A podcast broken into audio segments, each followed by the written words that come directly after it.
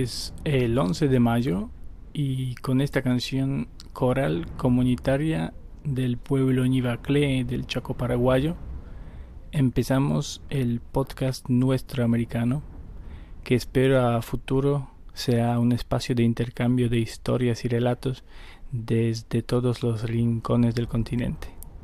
Hoy vamos a escuchar a Damaris Ramos Vega de Bogotá, Colombia, psicóloga, docente, con experiencia en la investigación y educación, pero también en trabajo en zonas rurales, es decir, una persona que sabe y conoce en carne propia la realidad colombiana tanto de la capital como, como quien dice, campo adentro. Desde finales del mes pasado, desde finales de abril, muchos nos preguntamos qué está pasando en Colombia.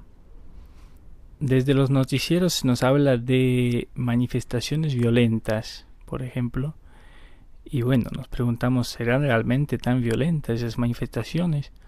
¿O serán las únicas esas manifestaciones violentas? ¿O tal vez haya otras también pacíficas?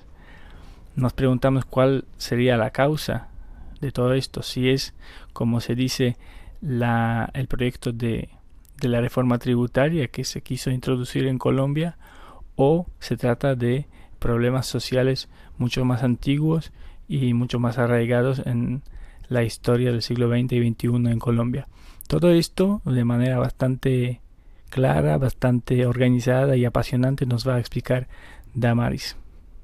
Bueno, el cuento es largo, no sé por dónde empezar, porque eh, realmente no, no es de ahorita. Sucede que históricamente, como lo sabes, hemos sido eh, productores de marihuana y de cocaína. Entonces, em, pues han persistido los cultivos ilícitos. En algún momento los cultivos ilícitos también se convirtieron en una, en una forma, en una vía de financiación de las guerrillas, ¿no? de, todas las guerrillas que teníamos acá, FARC, ELN eh, y demás. ¿no? Entonces, eh, pues históricamente ha habido un ejercicio eh, de violencia súper grande, un ejercicio de violencia que data como de 1900, 1930. Nosotros tuvimos una cosa que se llamó concesión barco, en la que em, el presidente de la época y los gobernantes de la época eh, acordaron con las eh, multinacionales, las eh, bananeras, las caucheras em, y las petroleras, prestar la fuerza pública, policía y ejército para exterminar a los malditos salvajes que se oponían al progreso y a la explotación de estos recursos naturales. ¿Quiénes eran esos malditos salvajes? Los indígenas. Entonces era completamente legítimo y estaba la orden y está escrito en la concesión barco que hay que acabar con los indígenas para que estas empresas pues pudieran avanzar en su explotación siempre ha habido eh, un ejercicio que creo que es como muy natural en esos ejercicios de poder de em, complicidad y encubrimiento entre los gobiernos de turno y los empresarios. Nosotros en Colombia tenemos 54 familias de bien prestantes que em, tienen los negocios más lucrativos, ¿no? No solamente eh, negocios con estas multinacionales, sino también el resto de, empresas, ¿no? Las empresas que producen las gaseosas, las empresas que son dueñas de los medios, por eso es que los medios acá casi siempre son gobiernistas y nosotros históricamente hemos solamente tenido gobiernos de derecha. Eh, entonces, por eso los medios acá mm, siempre ponen la historia a favor de, los gobernantes y de lo que sucede. A nosotros nos tenían comido el coco y el cuento, pues la, violencia se ejercía desde la guerrilla hacia la población, cosa que también es cierta, sí sucedió, sí hubo em, violencia de las guerrillas hacia la población y con el ánimo de eh, tumbar a los guerrilleros y supuestamente a los narcotraficantes, a los, a los narcotraficantes pues no se les tumbaba tanto, de hecho el Pablo Escobar pues hasta en el Senado estuvo Y bajo ese discurso de acabar la guerrilla era que siempre elegíamos gobernantes y en algún momento elegimos la política de seguridad democrática de Uribe. Elegimos no porque yo no, no lo voté. Pero, pero bueno, eligió el pueblo y Uribe se perpetúa en el poder y, él dice eh, voten por este y la gente vota por los personajes. Em, cuando se gestaron los acuerdos de paz en 2016, se empezó a hacer el famoso referendo donde le pidieron a la gente que votara si sí o no a los acuerdos de paz. La gente de las ciudades votó que no, que era darles impunidad, que era protegerlos y demás. Mm, entonces, bueno. Y eso se hizo a partir de pura manipulación mediática y psicológica. Eh, tergiversaban todo lo que estaba en los acuerdos, eh, hicieron una campaña fuertísima. Todos los partidos de, de derecha y de supuesto centro para votar que no. Aparte de eso, pues nosotros somos uno de los países más desiguales, ¿no? O sea, los, los ricos y la gente de bien son unos pocos, ¿no? Un porcentaje mínimo de la población, que ahorita no sé de cifras ni nada porque tengo la cabeza loca, estoy hecha naco entre el cansancio del trabajo y, y demás cosas que han pasado. Mm, siempre hemos pedido una, una, reforma agraria y es necesaria y somos un país principalmente em, agro, pero nunca se ha hecho la reforma agraria. Y eso ha sido parte de, de, las luchas y de las peleas y de lo que en sus inicios, cuando se establecieron las guerrillas en Marquetalia, se pensaba eh, reclamar, ¿no? La reforma agraria. Nunca la ha habido. Con respecto a, al acuerdo de paz, eh, y el tema de tierras y demás, sí estaba contemplado, sí se pedía eh, hacer, pues fortalecer la ley de restitución de tierras y la ley de atención a, a víctimas, ¿no? que ya, ya venía desde antes, desde la supuesta y aparente desmovilización de, de los paramilitares, que pues las fuerzas paramilitares se gestaron hacia la década de 2000, la, primera parte de 2000, eh, y fueron fortalecidos y orquestados eh, pues por su fundador máximo que fue Álvaro Uribe, que en esa época era gobernador de Antioquia. Vos podés, aunque los han bajado, ver documentales y entrevistas de la exalcaldesa de Apartado, como eh, pues allá fue súper cruento todo este auge de las convivir. Entonces, cuando en el segundo mandato de Uribe supuestamente se desmovilizan los paras, que pues todo fue ahí como medio montaje, se gestionó una ley de tierras y una ley de víctimas para atender y restituir tierras. Todo este tema sí estaba contemplado y todo el tema de, eh, de alguna manera, reinserción y empleabilidad para quienes eh, dejaban la guerrilla, ahorita con, con, la desmovilización de 2016 y el acuerdo de paz. En los acuerdos de paz sí estaba contemplado hacer eh, la sustitución de cultivos pues de una manera racional, lógica, eh, hacer restitución de tierras, pensarse en la reforma agraria y justamente estos tres puntos fue a los que más bombo le hicieron para que la gente votara que no, porque según eh, pues toda esta ala de derecha, ellos decían que, eh, pues que eso iba a ser impunidad, que se lo iban a robar y que le iban a dar las tierras de nuevo a los guerrilleros, cuando pues, pues muchos de los que fueron forzados a engrosar las filas de la guerrilla, pues fueron campesinos que o, o te metes o te mato. eh, y, no tenían otra salida, ¿no? Entonces, eh, esos tres aspectos se, se, bajaron, no los dejaron avanzar con el referendo. Luego, eh, ya con la implementación de lo que se firmó de los acuerdos, entra este nuevo gobierno y ellos eh, incumplen y desestiman todo esto, ¿no? Se habían generado unas zonas eh, de transición, ¿no? Eh, que cambiaron como 200 mil veces de nombre, ya ni sé cómo se llaman, las zonas en las que eh, se concentraba a las, los reinsertados, las personas que dejaban la guerrilla. Y pues se hacía todo el ejercicio de acompañamiento psicosocial, acompañamiento financiero, proyectos, eh, generalmente agro o proyectos de microempresas, eh, emprendimientos sencillos, para que ellos pudieran vincularse de nuevo a la vida como, pues como ciudadanos respetuosos de la ley. Em, se empieza, o más bien se continúa con los ataques cruentos de paramilitares, eh, ejército y unas supuestas bandas que en algún momento se llamaron Águilas Negras, que era paramilitarismo, y, pero que supuestamente ya no existen.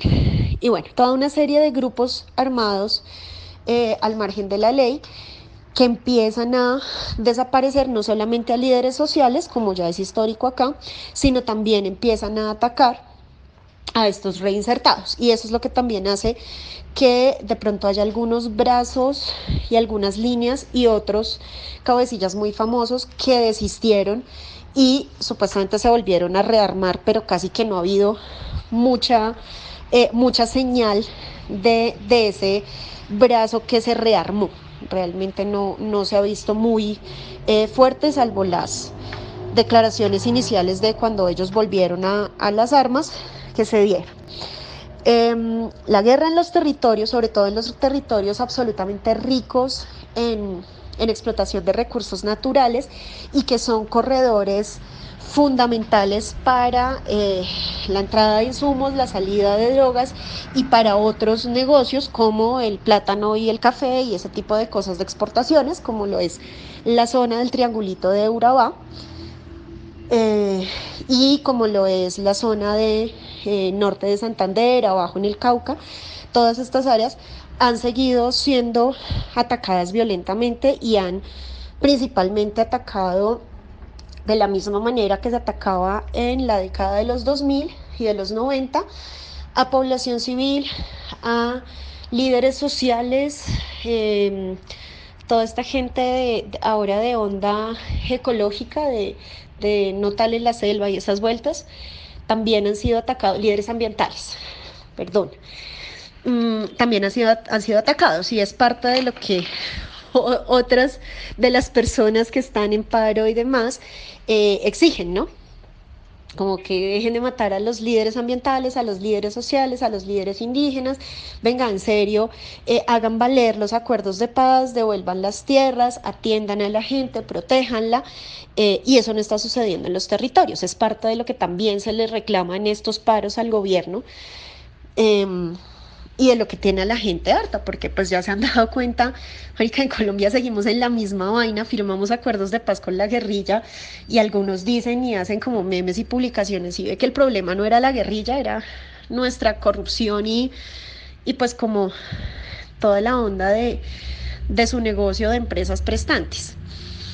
En 2019 sucedió eh, que eh, nos quisieron montar y la montaron una reforma fiscal, una, reforma tributaria, en la que eh, para solventar la crisis de desempleo y de desigualdad social, se propuso, palabras más, palabras menos, eh, reducir los impuestos a las grandes empresas bajo el supuesto mm, mm, de que las grandes empresas dan trabajo a los pobladores, ¿no? Entonces, em, no se quiso poner eh, impuesto a las bebidas azucaradas, se le retiraron los impuestos a los bancos, había auxilio para los bancos que son bastante usureros. Eh, y que los impuestos más bien salieran de la clase media y la clase baja, ¿no? O sea, quitar un poquito de subsidios a la clase baja, montar una, una serie de, de gravámenes a mercado, a canasta básica, em, al, a los ingresos salariales de independientes, de gente como, como nosotros, ¿no? que impuestos a, tus, a tu salario, entonces te descontamos. Em, entonces en 2019 se marchó por eso, hicieron oídos sordos, nosotros empezamos a marchar desde noviembre 21 y casi que marchamos hasta, hasta febrero. Se hicieron movilizaciones gigantescas.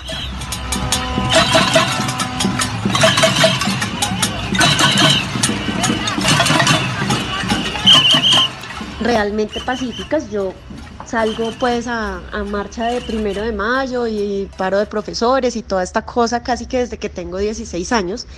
Generalmente las marchas son pacíficas. Yo no te puedo negar que sí habrá chinos y gente loca dentro de las marchas que, que no entienda el espíritu de lo que es la movilización social y esté muy rabona porque pues aguantan más hambre que yo y quieran destruir cosas. Sin embargo, eh, los medios independientes y la gente ha podido demostrar que quienes hacen estos desmanes eh, son infiltrados, son gente que la misma policía le paga, incluso algunas veces son los mismos policías eh, disfrazados de civil que salen a romper y a dañar porque la fuerza pública es muy efectiva reprimiendo las protestas, pero cuando hay desmanes, cuando queman el bus, cuando tratan de saquear eh, el de uno y ese tipo de cosas, nunca llegan, no están y se permiten ese tipo de, ejercicios. Mm, entonces nos llegó pandemia, nos encerraron, no se pudo salir a marchar más. En diciembre, a medianoche, el presidente metió esa reforma tributaria que exime de un jurgo de plata de impuestos a los grandes empresarios y a los bancos y le monta los impuestos a la gente, ¿no? Entonces la metieron a medianoche, todo el mundo dormido sin que nadie pudiera hacer control político. En medio de la pandemia el Congreso nunca sesionó, o sea, hacían los que sesionaban pero no hacían nada. Y el presidente empezó a gobernar a partir de decretos. Eh, durante los primeros seis meses de la, de la pandemia, este tipo había emitido 130 decretos, superando el número de decretos que, que, se, que se habían hecho históricamente en el país. O sea, en toda la historia de, de la republiqueta esta, Nunca había habido tantos decretos, o sea, superó en número a toda la historia en solo seis meses y el tipo sigue gobernando por decreto. Eh, luego, en septiembre del año pasado, en septiembre, mm, creo que la gente vuelve a salir, vuelve a protestar y eh, sucede algo muy particular y es que mm, la policía fue, fue muy cercano a lo, que, a lo de George Floyd en Estados Unidos. La policía mata a un man, mata a un, a un X porque el man estaba como en la puerta del conjunto tomando pola con los amigos y patatín patatán, las restricciones, la vuelta. Em, lo asesinan y en esas entonces la gente se encabrona mucho por violencia policial, por los abusos eh, queman CAIS, eso, eso sí pasó, la gente se encabronó. Mm. Y, bueno, empezaron ahí a hacer como ejercicios también de manipulación mediática, que es que estaba tomando, que es que, bueno, pero pues nada justifica que lo maten, métanlo a la cárcel si está infringiendo alguna norma, ¿no? Pero bueno.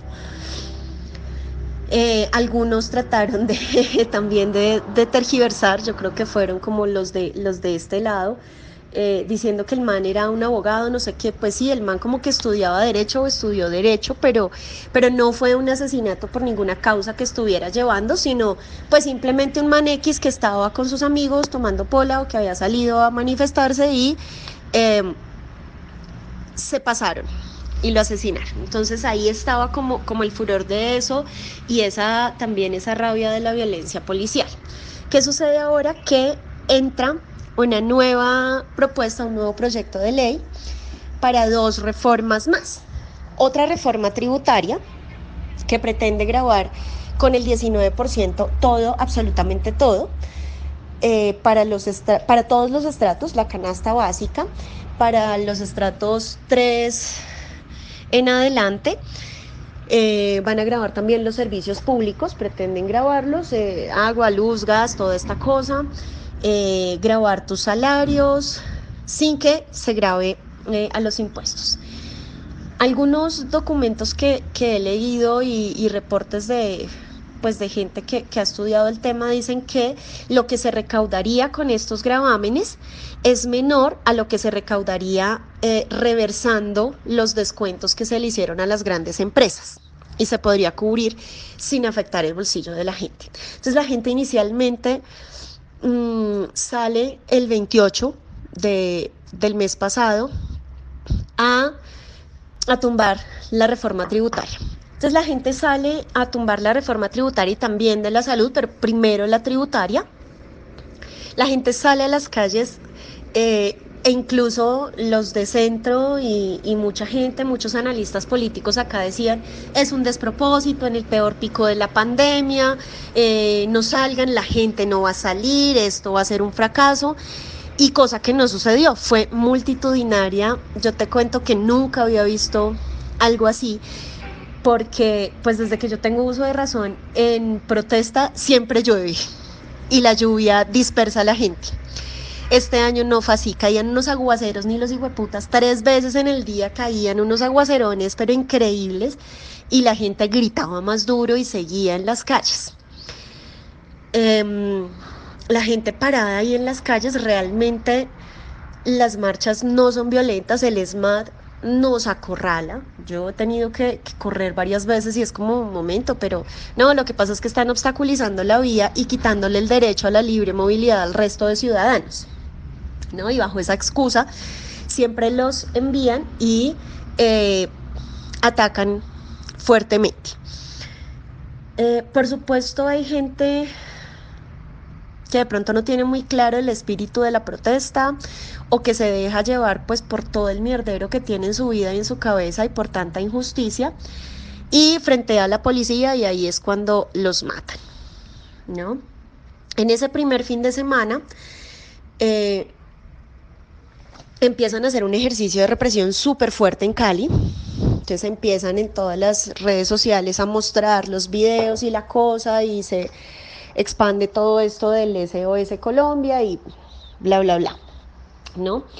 Eh, parece ser que, que, Cali desde el año pasado se convirtió en un, en un laboratorio para generar terror psicológico y para dividir a las masas y luego se replica acá. En noviembre de 2019 en el segundo día de paro empezaron a decir, a sacar audios y cadenas de WhatsApp y mensajes que los venezolanos se estaban metiendo a los conjuntos a robar, a matar a la gente y le pidieron a los civiles que se armaran con palos con lo que tuvieran a salir a defender sus conjuntos. Al siguiente día lo replicaron acá en Bogotá, ¿no? que se están metiendo en tales y tales barrios y, y casi siempre atacan o empiezan con el cuento en los barrios eh, populares. ¿no? Luego, desde que toda la gente se trasnochó esperando que le metieran al conjunto, no pasó nada, nadie se metió. Em, hay por ahí un video famoso de un camión de la policía mm, descargando, pues bajando gente en un conjunto residencial y luego eh, pues gente de civil y luego manes, solamente manes, no, no había mujeres, y luego la policía sale a decir, no, es que eran unos pobres trabajadores que no conseguían transporte por culpa de los del paro y los estábamos llevando a sus casas, ¿no? Y así lo ven en los medios. Nosotros tenemos desfinanciada la educación, no hay financiamiento eh, para la gente, hay una cosa que se llama el ICETEX, que supuestamente te presta dinero, pero te cobra tres veces más y hacen toda suerte de jugarretas para endeudar a la gente, quitarle sus casas. Em, yo te puedo decir que mi experiencia con el ICETEX cuando estaba terminando el pregrado, mm, yo no tuve ya cómo financiar porque tenía muchas becas en la, en la universidad, me dijeron no puedes tener tantos, tantos beneficios. Entonces yo en los tres últimos semestres saqué préstamo con el ICETEX, me prestaron cerca de 7 millones em, y resulté pagando unos 25 millones por todas las truculencias de ellos, las mentiras, cómo envuelven a la gente. Este dinero del ICETEX es por supuesto dinero estatal, ¿no? Es dinero de nuestros impuestos, pero realmente lo que hace es perpetuar un círculo de pobreza. Es decir, si vos querés acá estudiar en Colombia y no tenés plata, no tenés papitos que te paguen, te endeudas y salís a trabajar en un trabajo miserable eh, que no te paga nada para pagar la deuda. O sea, perpetúan es una trampa de pobreza estudiar en Colombia, ¿no? Entonces, la gente está llena de todo esto. Eh, con la pandemia, por supuesto, eh, toda esta desigualdad se ve, ¿no? Se ve el ejercicio de, de necropolítica, pero a flor de piel, o sea, acá pues a los que les da COVID es a los que tienen, al obrero que tiene que salir y meterse en el tumulto de Transmilenio para poder ir a trabajar, porque además los cabrones no les dan otra opción, no les pagan. Las empresas han sido eh, aprovechadas, o sea, las pequeñas y medianas empresas han cerrado, eh, algunas grandes y medianas han reducido el salario de la gente porque es que estamos en crisis y les dijeron por tres meses y ya vamos más de un año y les siguen mm, pagando menos del salario usual a la gente, ¿no? Eh, y pues todo esto enardece y la gente dice un momento, esto no está bien. Em, dicen los alcaldes no vamos a militarizar, sin embargo vemos las ciudades militarizadas, tienen una estrategia de meter los militares y la policía y el SMAT em, a los barrios populares, ¿no? Y, también como sembrar el terror e instigar y, sabemos que pues allá la gente va a frentear, los, chinos están eh, desbordados y han hecho eso acá, en Bosa. Metieron las tanquetas, alguien decía, ay, pero es que solamente estaban eh, disparando aturdidoras. Esos videos que se ven, se ven terribles porque son aturdidoras, pero eso no le hace daño físico a nadie. Sí, pero marica, y el daño psicológico que tú estés en tu casa a la medianoche y empiecen a soñar esos estallidos, pues eso no es violento. Eso no, no, no. Está bien. ¿No? Y realmente vos veías las calles vacías y estos putas apuntando a las casas y aterrorizando a la gente. Parece ser que, parece ser no, lo han hecho. Ya hasta la ONU, Human Rights Watch, todo el mundo ha demostrado, han capturado eh, personas y, las tienen desaparecidas, nadie sabe dónde están, nadie da cuenta de ellos, ¿sí? Porque pues ya con, el tema de los muertos, la cosa eh, se les puso un poquito más difícil. ¿No? Eh, ¿Por qué no sale? Porque pues este gobierno es, eh, es de derecha, entonces si la represión viene de derecha está bien, porque hay que luchar contra los malditos rojos comunistas, que no creo que haya muchos acá. en Colombia siempre ha sido un temor súper fuerte contra la izquierda, y, pero tanto así que nunca ha gobernado. ¿no? Es un hallazgo medio tener un gobierno local que sea medio izquierdosito pues por, como por ese, por ese terror. Em, lo, entre las últimas acciones que hicieron fue alentar a la gente, a la gente de bien, que salga con sus armas a limpiar las calles. Ha sucedido en Cali, eh, creo que ya también está sucediendo en Bogotá. Entonces, pues civiles sin más ni más para defender la democracia, maestro, como decía el, el general Plazas en la retoma del Palacio de Justicia. Eh, pues gente de civil ha salido también a, atacar a, los manifestantes, a, matarlos. Y este fin de semana yo me desconecté de, todo, todo, no, revisé, pero ahorita las últimas cosas que, que medio vi, sé que atacaron a la Guardia Indígena en Cali, eh, que hirieron y creo que hasta asesinaron indígenas. Ah, pues de nuevo como que reavivando este plan barco, ¿no? Estos malditos indios se oponen al progreso y, pues lo que la gente está pidiendo es no nos hagan aspersión con glifosato porque la están volviendo a activar, ¿no? Hay otras formas de erradicación de cultivo, el glifosato es supremamente nocivo para la salud de los que están allá y de los que luego van a consumir todo, todo el producto están sembrando el terrorismo psicológico de que por culpa de las marchas y de las protestas no están llegando medicamentos ni comida. Al parecer eh, en los almacenes grandes, o sea, en las tiendas de barrio, pues conseguís comida normal. Algunos usureros aprovechan y cobran más caro, sí. En los grandes almacenes, o sea, tú encuentras en, D1, en el éxito, las estanterías vacías. Em, pues al parecer como que les están dando la orden no, no, no distribuyan. Y la gente también es muy tarada y se agolpa a comprar eh, por cantidades, entonces por eso parece haber desabastecimiento. Sin embargo, en el paro camionero, el paro de transportes de 2016, se paró durante seis semanas y no hubo desabastecimiento de alimentos. ¿sí? Pero ahora con 8 o 10 días dicen que sí lo hay. ¿no? Entonces están generando muchas estrategias de guerra psicológica para que la gente esté en contra de los que marchan, ¿no? Algunos dicen que son vagos, que no estudian, que no trabajan. Yo te puedo decir, eh, somos nosotros, mis estudiantes. Yo trabajo en una universidad privada, pero de acceso, es decir, para pobres. Eh, y mis chinos trabajan y estudian, incluso los que estudian de día.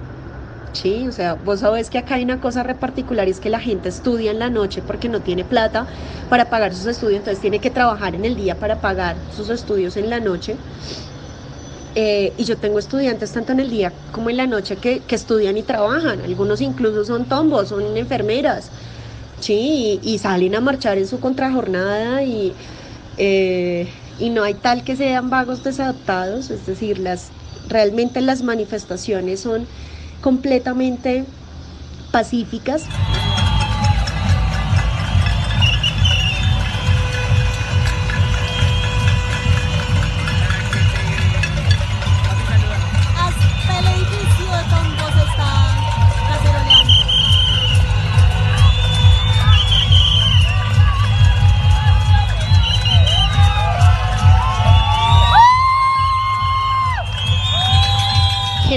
La gente se convoca a salir a caminar por las vías principales.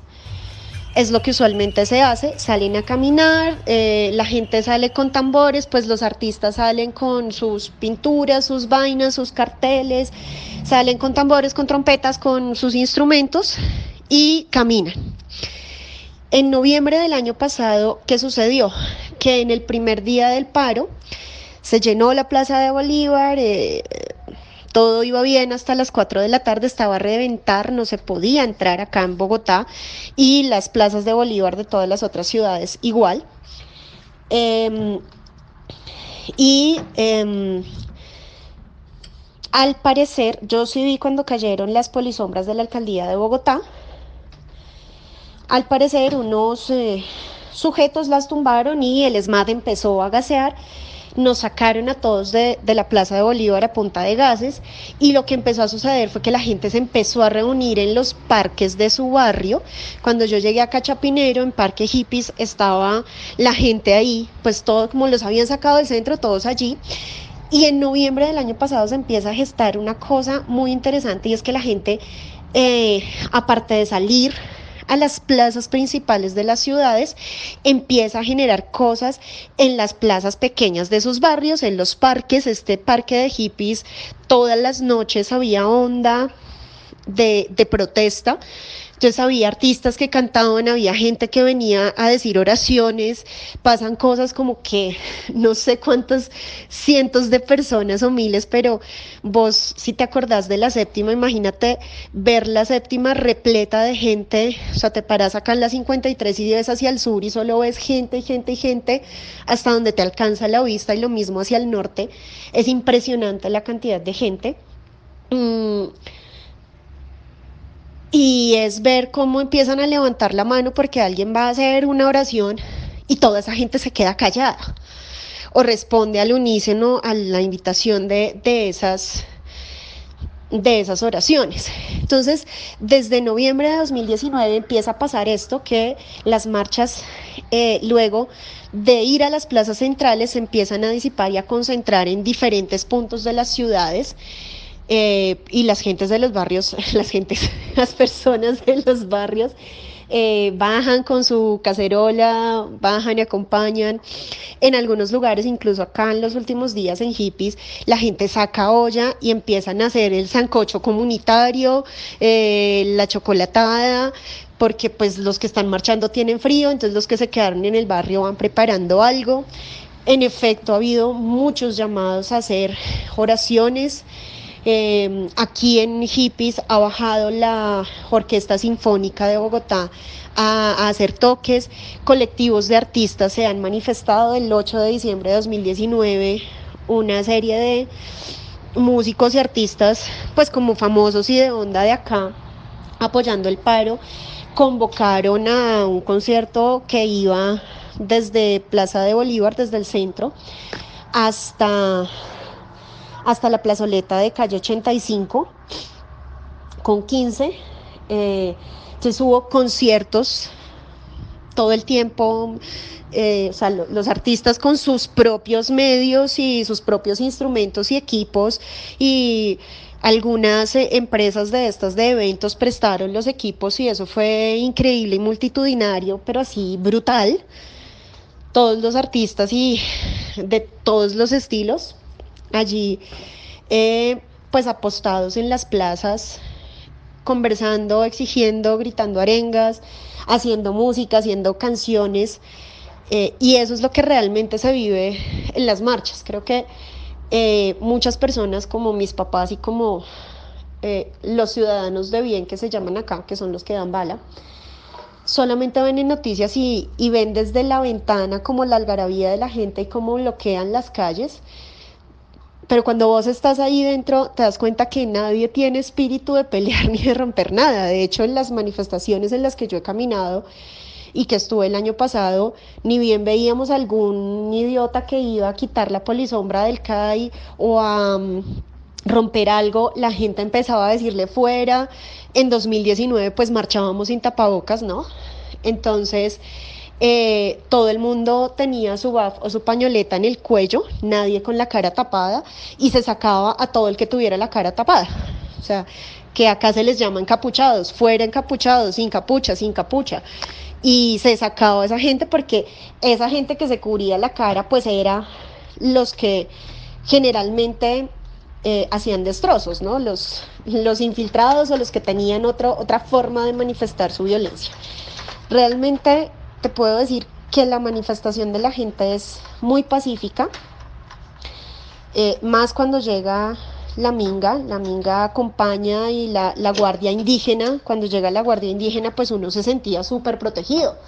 O sea, teniendo a la guardia indígena nadie va a atacar a, matarnos, ¿no? Eh, pero bueno, ahora ya no es así, ahora ellos los atacan y los matan porque porque están protestando y porque están defendiendo al resto de la ciudadanía. En fin casi siempre las marchas pacíficas y esas manifestaciones de están cerrando la vía se disuelven porque el ESMAD llega a gasear, a tirar aturdidoras, a tirar eh, balas de goma mm, para dispersar a la gente porque están bloqueando el derecho a la libre movilidad del resto de las personas. En ocasiones y en noviembre, por ejemplo, acá, eh, el ESMAD se apostaba en la quinta nosotros les iba, yo misma fui y les pregunté cómo venga, van a atacar, hay muchos ancianos, hay niños, dijeron que no, que si nosotros no rompíamos nada y no obstaculizábamos el paso de los vehículos, no atacaban. Así que pues yo me de una al parque, nos bajamos y empezamos a hablar con la gente para eh, estar pendientes de los carros y dejarlos pasar y estar pendientes de que nadie fuera a dañar nada. Y ahí hemos estado como súper tranquilos siempre en el parque parchando. Realmente cuando se da lo violento es porque la policía y el SMAT llegan a atacar y la gente se enrabona y los enfrenta y resultan en las que resultan y, vos has visto. Históricamente, eh, en realidad no es que la gente confíe mucho en la policía, es decir, creo que la mayoría de nosotros decimos Em, hay policías buenos, ¿no? Como el que yo conozco, el que fue estudiante mío, eh, mi primito, uno que otro, ¿no? Eh, pero históricamente la imagen de la policía ha estado muy, muy manchada por la corrupción. Eh, vos sabes que si vas caminando por la calle, por ejemplo, yo que tengo como pelo de colores, tatuaje, que a veces no me he visto como muy bien, eh, yo soy blanco fácil de que a mí en cualquier momento en la calle me pare la policía em, a buscarme drogas o a ver qué, qué cosas sacarte para, para, para amedrentarte y em, cobrarte mordida. Creo que, bueno, acá, acá no se llama así, se llama de otra manera, pero, pero como que el término más común latinoamericano es la mordida. Entonces son bastante corruptos, lo que la experiencia en general que tiene la ciudadanía con los policías es que si a ti te para un tombo, tú tienes que, que ir preparado con dinero para evitar o que te lleve a... Mm, a la UPJ o que eh, te saque algún parte o alguna cosa, alguna amonestación por lo que sea. Eh, entonces siempre han tenido esa fama de corruptos. Nosotros tenemos muchas historias acá, eh, entre comillas, aisladas. Siempre las muestran así, dicen, no, es que hay una que otra manzana podrida en la policía y eso también tiene harta la gente. Muchas historias en las que han violado y asesinado mujeres, incluso niñas, o sea, niñas chiquitas. Yo recuerdo una en una estación de policía, no en un CAI, sino en una estación, em, en el centro, en la que un tombo agarró la hija de otro tombo, una nenita como de 5 años, y la, la, la violó y la asesinó. Entonces, digamos que históricamente ellos no tienen muy buena fama. Tú hablas con gente de cualquier estrato, de cualquier zona y te va a decir, sí, cuando yo voy por la calle y me encuentro un policía, yo no me siento seguro.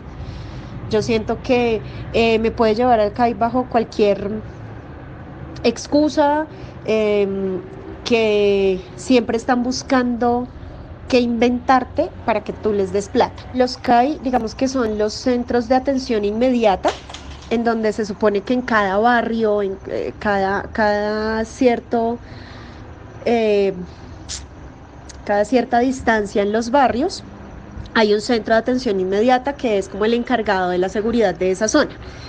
Pero pues en realidad que uno sienta la tranquilidad y la confianza de que eh, a vos te pasa algo y vos vas al CAI y te atienden, no Generalmente no se puede hacer casi nada, son denuncias muy leves, de vez en cuando a veces atrapan a los ladrones. Pero lo que sucede muchas veces es que los, los ladrones les dan dinero y los dejan salir a las dos horas y ya está. Aquí, por ejemplo, en Chapinero pasa, em, en el CAI de abajo de hippies, eh, sabemos ahí en esa zona, eh, y usualmente hay mucho vendedor de, de drogas, mucho jíbaro. Eh, sabemos que a los jíbaros ellos les cobran una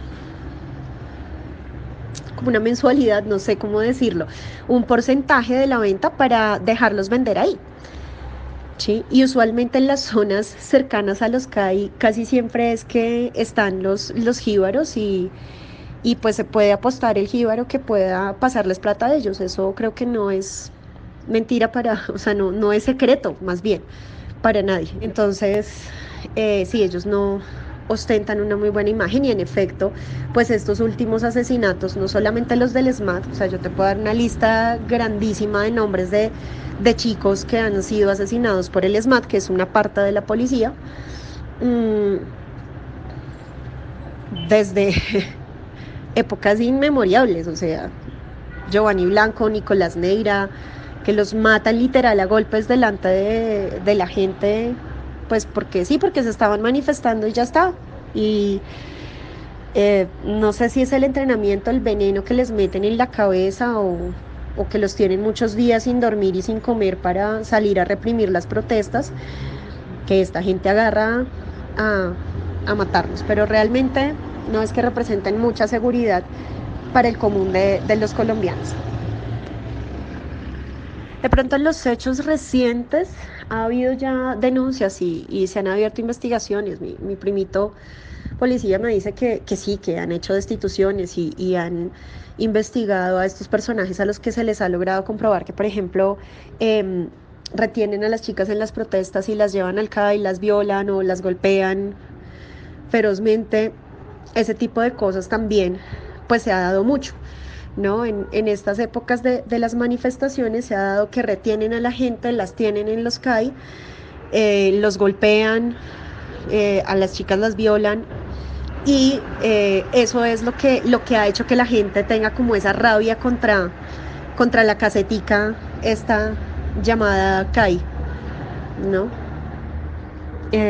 Es, es un poco eso. Y pues estudiantes míos me han contado cómo se tienen que arrodillar y dejar que los traten de lo peor y demostrar. Recién un estudiante en clase me contaba, íbamos con las bicis, con, con nuestros instrumentos musicales y es que ustedes son eh, los vándalos y los vagos y no sé qué, y los obligaron a tocar y fue una humillación así absurda y los trataron terrible para, para dejarlos ir, ¿no? Los tuvieron ahí un rato diciéndoles de todo, golpeándolos y humillándolos, em, porque pues eh, iban con, con instrumentos musicales, entonces acá todo el que no esté vestido como ellos consideran, lo detienen para, para, ver si le sacan plata o lo amedrentan.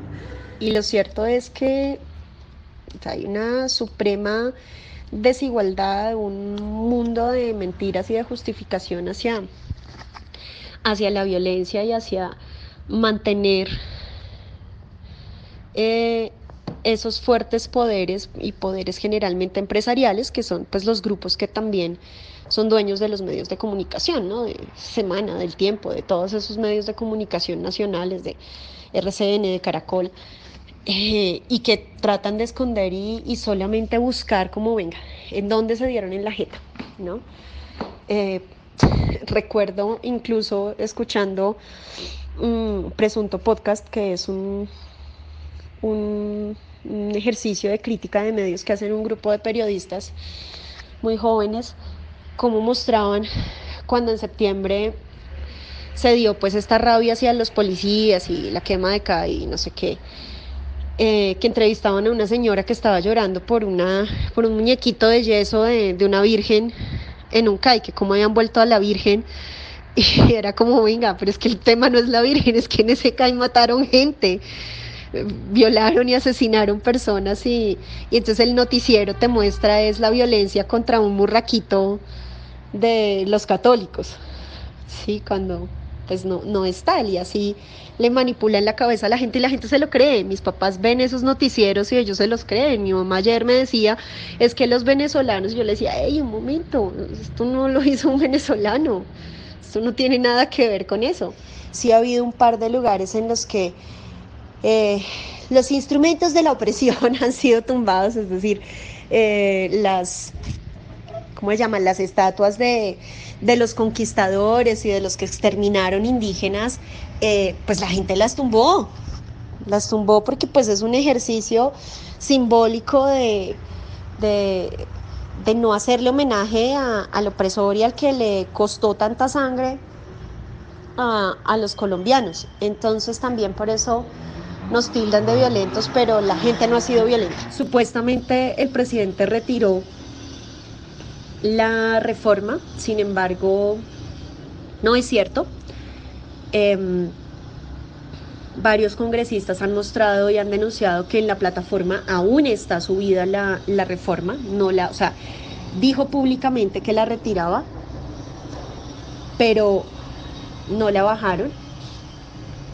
Y también quieren hacer una reforma a la salud eh, un poco eh, implementar un sistema de salud un poco parecido a lo que tenía Chile y eh, al modelo gringo en el que tú tienes que asegurarte que si hay preexistencias no te lo cubre, como dirán en la Argentina, la obra social, sino que tienes que pagarlo de tu bolsillo y pues realmente la gente con enfermedades graves no tendría cómo. Si ya de por sí el acceso a la salud acá es una mierda y es supremamente difícil porque el sistema no tiene capacidad, porque eh, te descuentan del salario o cuando tú eres independiente tienes que pagar un jurgo de plata. Cuando vas a acceder a los servicios, pues tienes que hacer el, copago, casi nada te lo cubre el, el plano obligatorio de salud, Muchas veces los médicos te dicen como, mira, te voy a dar un medicamento que sí te funciona, pero no, no lo cubre el post, lo tienes que, que pagar tú y aún así a nosotros nos descuentan un jurgo de plata. ¿sí?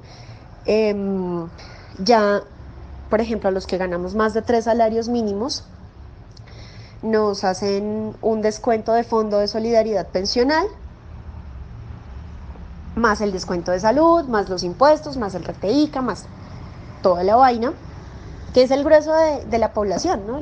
la, llamada clase media emergente, que pues ya no va a poder seguir emergiendo, va a tener que, que bajar y definitivamente los índices de pobreza y los índices de desempleo están absolutamente disparados.